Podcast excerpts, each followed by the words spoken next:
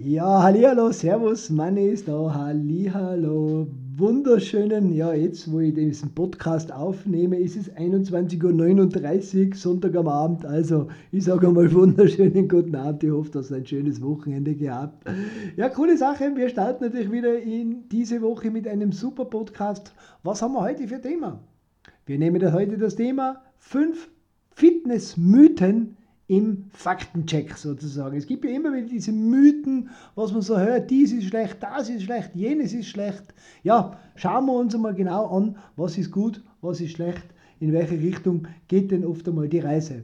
Zum Thema Training geistern ja sehr viele Unwahrheiten durch unsere Köpfe. Ein Grund, warum viele erst gar nicht anfangen.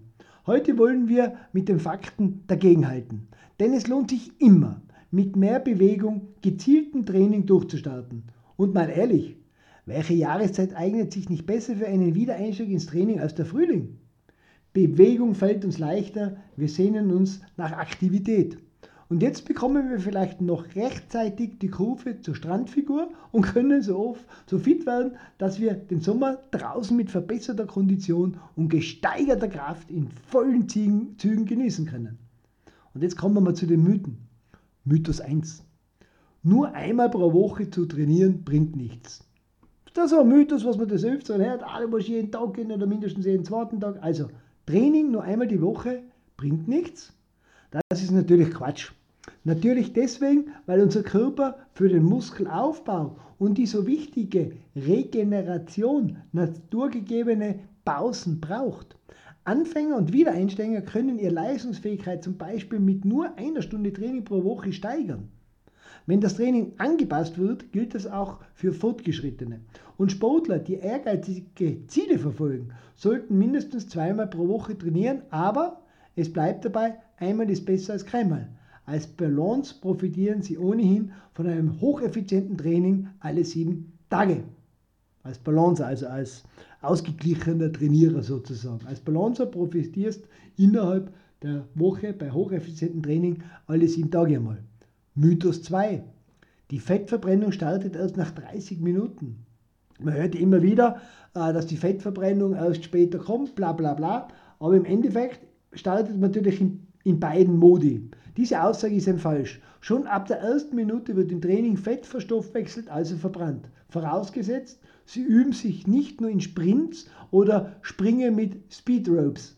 Also das heißt, wenn du leicht Schnellkraft bam, bam, bam, bam, bam, brauchst, also Sprinten oder Schnellkraft, dann bist du reiner Zuckerverbrenner, aber im Ausdauerbereich bist du auch in einer gewissen Art und Weise prima, wenn natürlich die Glykogenspeicher geleert, aber sobald die leer sind, muss er sowieso switchen, der Körper oder der Stoffwechsel in die Fettverbrennung. Aber schon von Anfang an werden beide Energiequellen genützt. Denn im hochfrequenten anaeroben Trainingsbereich wird tatsächlich kein Fett verbrannt. Also wenn man hoch oben ist, im hochanaeroben Bereich, also das heißt Puls 100, ja verschieden, sage ich jetzt mal 160, 165 aufwärts, 155, je nach Alter, je nach Konstellation, je nach Kondition, äh, da bist du dann rein, reiner Kohlenhydratverbrenner, bam, bam, bam, bam, geht es richtig dahin. Also da bist du schon ganz oben.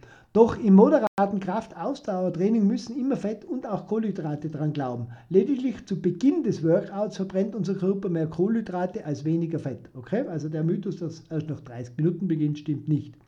Mythos 3. Wer will schwitzt, wer, wer will schwitzt, wer viel schwitzt, verfügt über eine schlechte Kondition. Hört mir auch, du schwitzt nicht, das ist ein scheiß Stoffwechsel, das, das, das. Ja. Man hört oft so viel, was die Leute alles wissen, wo sie sich überall auskennen. Hm, diese Idee ist ja ganz einleuchtend, aber trotzdem falsch. Menschen, die gut trainiert sind, schwitzen in der Regel früher und mehr. Das liegt schlichtweg an der Thermoregulation, die diese einfach bei Sportlern besser ist. Warum? Wenn wir trainieren, erwärmt sich unser Körper. Wir schwitzen, um diese Wärmeentwicklung auszugleichen. Und wenn wir uns viel bewegen, sind wir auch in dieser Hinsicht einfacher, einfach besser trainiert. Ganz eine einfache Erklärung. Mythos 4.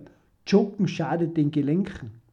Man hört das auch immer wieder, ah, Joggen ist so schlecht für die Knie, Joggen ist so schlecht für das, für die Bandscheiben, dies, das, auch nicht das.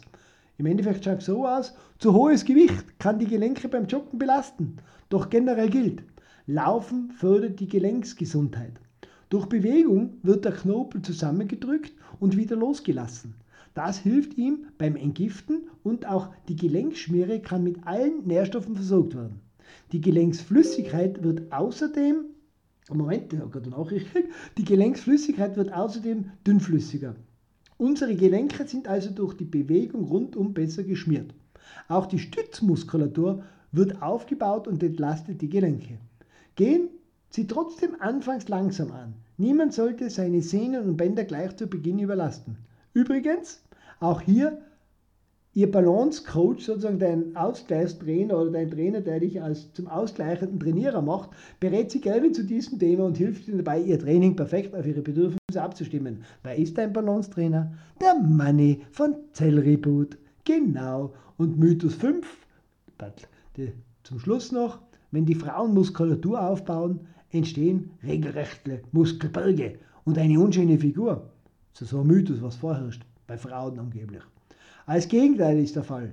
Selbst bei reinen Krafttrainingseinheiten entstehen keine unnatürlichen, anmutenden Muskeln. Dies ist genetisch bedingt. Das Gute, die trainierten Muskeln steigen den Grundumsatz, da wird der Körperfettanteil gesenkt. Muskelmasse verbrennt auch in der Ruhe schon entweder Fett oder Glucose. Also je mehr Muskeln du hast, desto besser ist auch dein Stoffwechsel, desto besser ist die Verbrennung, desto höher ist der tägliche Energiebedarf. Mehr Kraft und gestärkte Muskeln lassen sich den Sommer unbeschwert genießen. Und mit der Balance-Methode ist das Training ohnehin immer ausgewogen und auf deine Bedürfnisse abgestimmt. Also, auf was wartest du jetzt noch? Auf den Losgehen anfangen über Money, über Zellreboot, ein abgestimmtes Konzept, wo alle fünf Säulen ein wirkliches Erfolgsgarantie abgeben, wenn du alle fünf Säulen langfristig und nachhaltig einhalten willst. Alles Gute in diesem Sinne, klatsch in die Hände, bald ist wieder ein Wochenende. Jetzt starten wir mal in die Woche. Alles Gute, ciao, ciao, sagt der Mann aus Innsbruck, tschüss.